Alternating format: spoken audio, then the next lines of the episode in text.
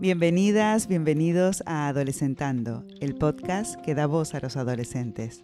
Soy Tatiana Guerrero, psicóloga e investigadora, y junto a mi compañera Marta Caño, directora de un instituto de bachillerato en Barcelona, nos adentraremos en un tema muy solicitado, las malas contestaciones.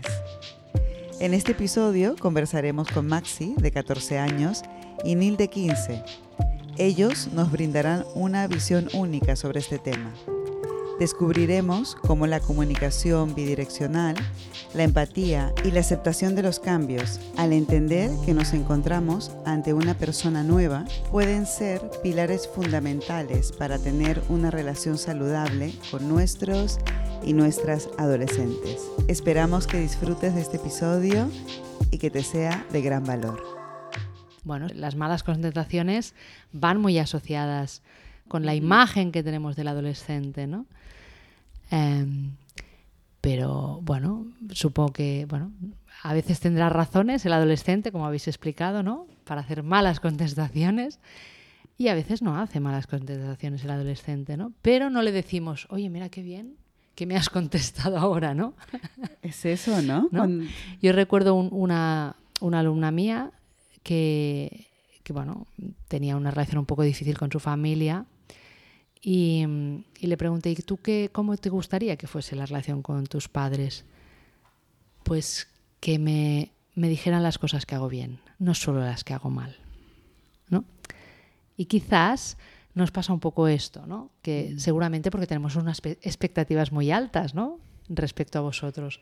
O sea, en el fondo hay una buena base ¿no? de esta manera de actuar pero que el impacto que tiene en vosotros es como negativa, ¿no? O sea, lo que recibís es yo solo me quejo de cuánto contestáis mal y no me quejo cuando, ostras, gracias por lo que me acabas de decir, que es muy bonito, que te lo agradezco, que me ha gustado, ¿no? Al fin y al cabo, yo creo que ni los, ni los niños ni los padres están preparados cuando em, pues una persona entra a la adolescencia. Yo creo que requiere mucha preparación también de los padres y es una cosa que poco se habla y de que se basa en hacer errores al principio, pero errores a la grande. Em, pero la cosa es después movilizarse por esos errores, entender por qué ha, ha, salido mal esta vez y no ha salido bien, e intentar que la siguiente vez salga bien. Pero yo creo que es también eh, hacer ver que los padres necesitan también cierta preparación pues, para entender una persona que lo está cambiando todo, porque yo he hablado con ciertos padres y, y empezaban a tomar confianza porque estos años nada facilísimo, hemos tenido un niño pequeño y después cuando ha entrado a la adolescencia... bueno, ha sido una bomba, una bomba de relojería, es, es que es impredecible. Y pues aprender a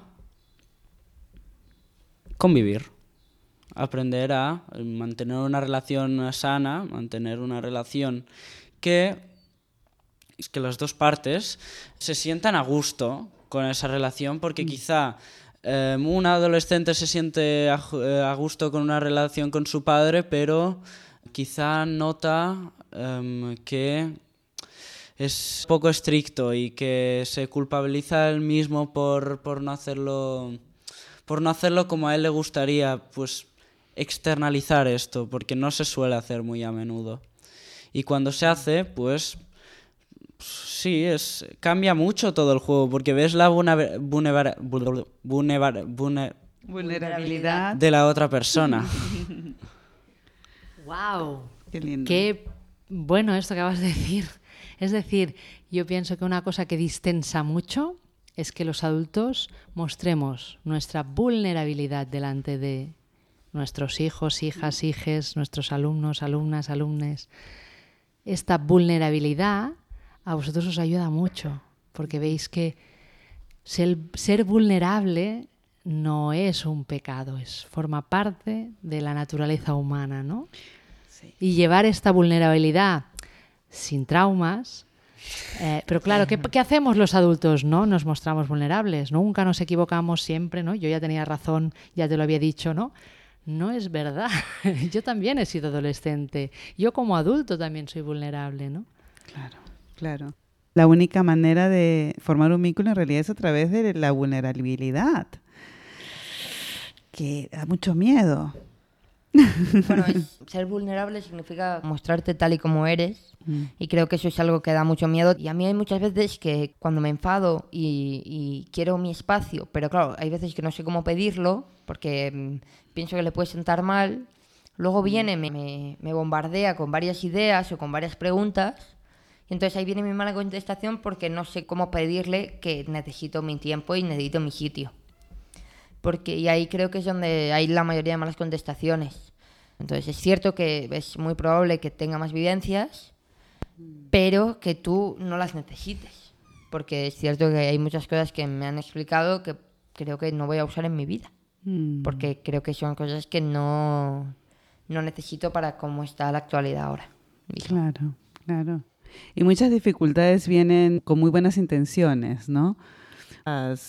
Bueno, como muchas situaciones que se podían ¿no? resolver de una manera más fluida claro. se encallan, ¿no? Se encallan y como muchas situaciones difíciles vienen de una muy buena intención, pero que al mismo tiempo, esto de saberlo todo, esta autoridad de mi palabra, crea una barrera para comunicarme, porque ¿a quién le apetece conversar con un saberlo todo? ¿No? Es difícil. No, o sea, no quiero hacerle una pregunta a alguien que sé que me va a responder con la... O sea, no quiero hablar con una persona que me va a decir que la otra persona lo ha hecho bien y que yo lo he hecho mal. Quiero hablar con una persona que en ciertos momentos deje su juicio a un lado y piense en darme la razón por muy, por muy pocas veces que la tenga. Por ejemplo, en vivencias personales me ha pasado muchas veces decir que, o sea, yo recuerdo de tener peleas con compañeros de clase y que de repente, no entender cómo, mi madre estuviese hablando con ese compañero y yo estuviera hablando con la madre del otro compañero, porque claro, era, mm, era la sensación de decir, tengo la sensación de que mi madre no me va a entender, me va a juzgar a mí primero, entonces voy a hablar con esa persona inocente que me conoce menos y que me da la impresión de que voy a poder hablar mejor con ella. Y siempre acababa resolviendo el problema porque era como que encontrabas la forma de que tanto la madre de tu compañero se pusiera a tu favor y era como juzgaban a sus hijos antes de saber qué había pasado, porque siempre los autoculpaban a ellos pensando, le conozco, puede ser que yo esto lo haya hecho. Y estas dos cosas me han pasado varias veces. Buscas a una persona que te conoce menos y, pues, por ejemplo, en ese caso buscas a la madre del otro compañero porque piensas que tal vez ella juzgue al compañero y te dé a ti la razón. Claro.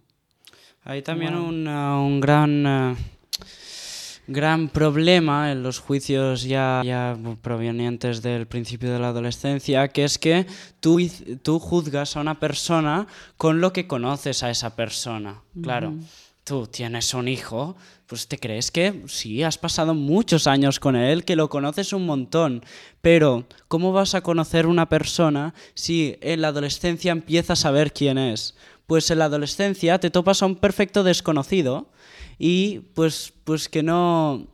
Yo creo que muchos padres se bloquean porque no saben lo que hacer con sus hijos, porque se creían que eran eh, de, niños, eran la típica persona inocente y pues se reencuentran a, a, ellos mismos pues delante de, bueno, conviviendo con un desconocido, sin saber qué poder hacer.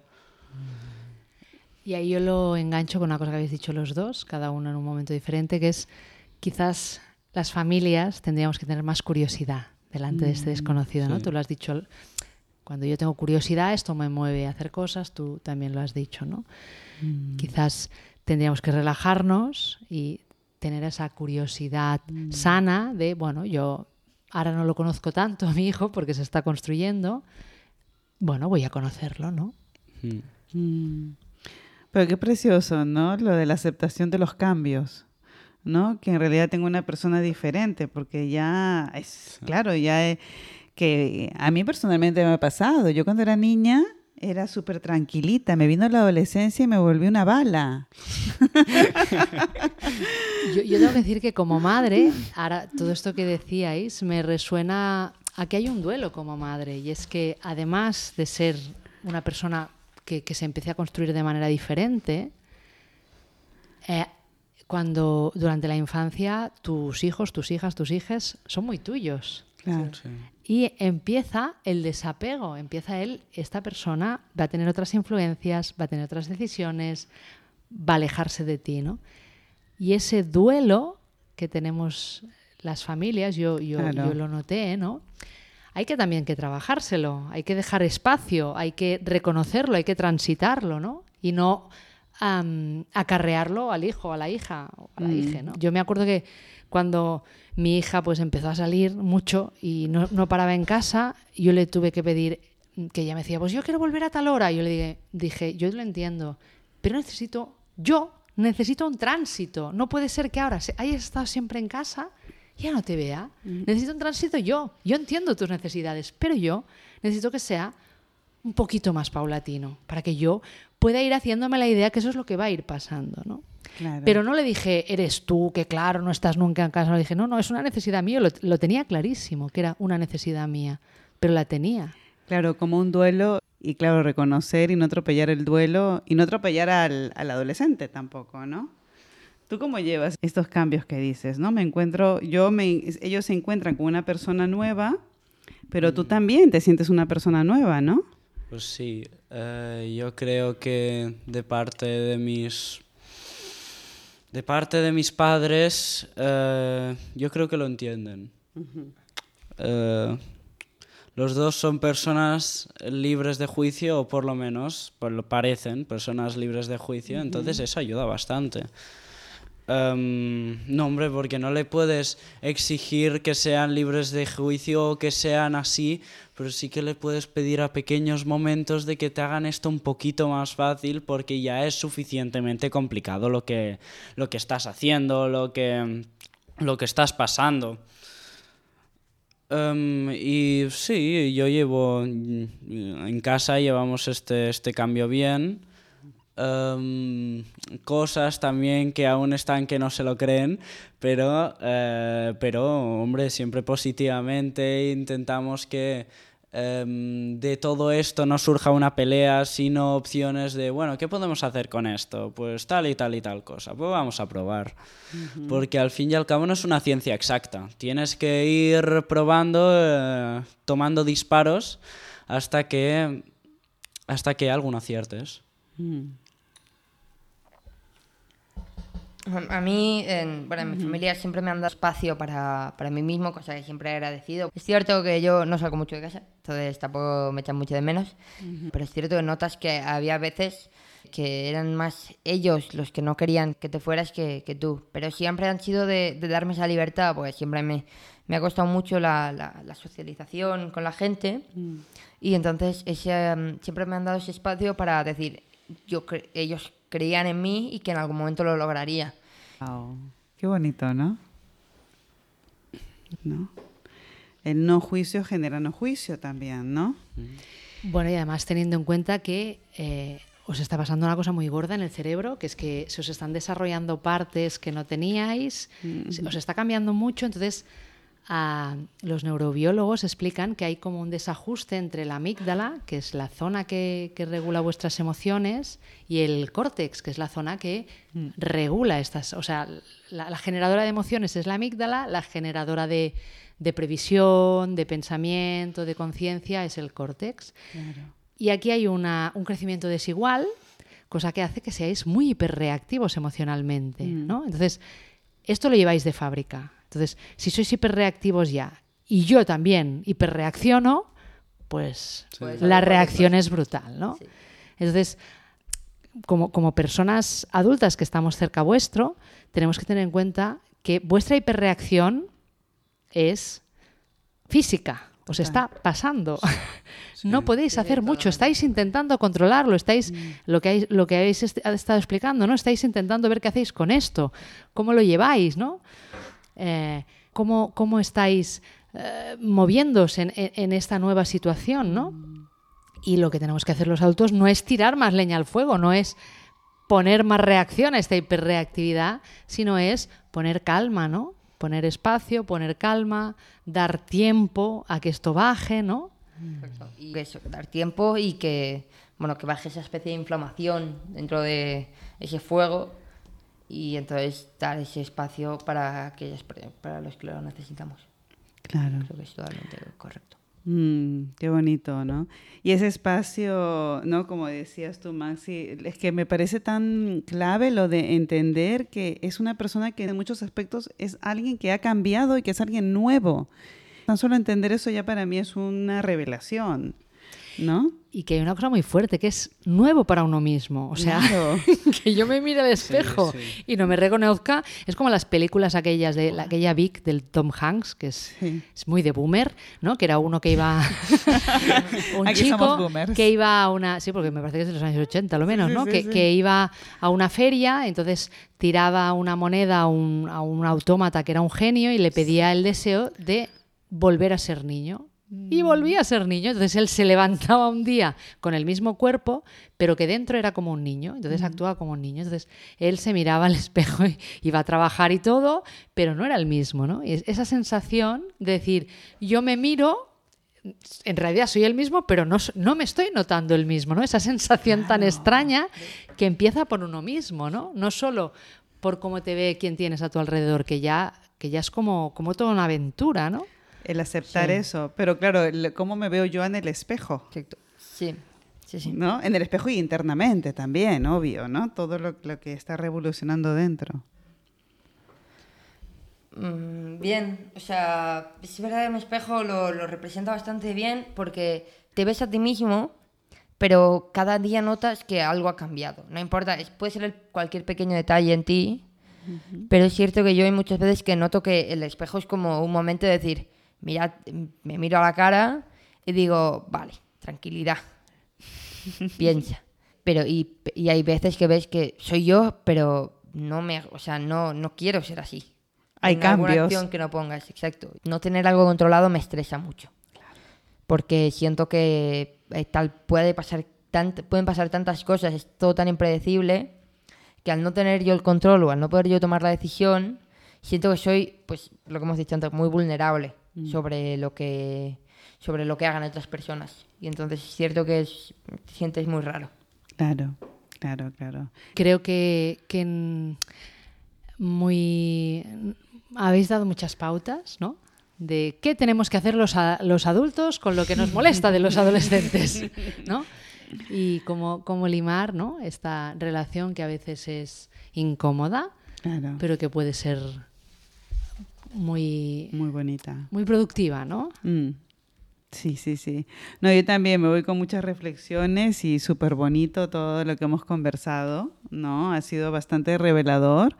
Pues muchas gracias. A vosotros. Ha sido un placer, como siempre. Un placer. Muchísimas gracias, chicos. Y bueno, hasta la próxima. Sí, sí. Hasta la próxima, porque nos han quedado los límites todavía. Nos han quedado ¿eh? los límites y varias cosas. Venga, hasta luego. Hasta luego. Y con esto concluimos otro episodio de Adolescentando. A través de este diálogo enriquecedor, hemos destilado insights fundamentales para fortalecer la conexión que tenemos con ellas y ellos. La comunicación bidireccional, la preparación de las madres y padres para afrontar los desafíos de esta etapa, la apertura a la vulnerabilidad y la aceptación de los cambios son elementos cruciales para construir un puente sólido con ellas y ellos. Gracias por acompañarnos y si te ha gustado este episodio, te invitamos a compartirlo con amigos, familiares y colegas. Y hasta el próximo martes.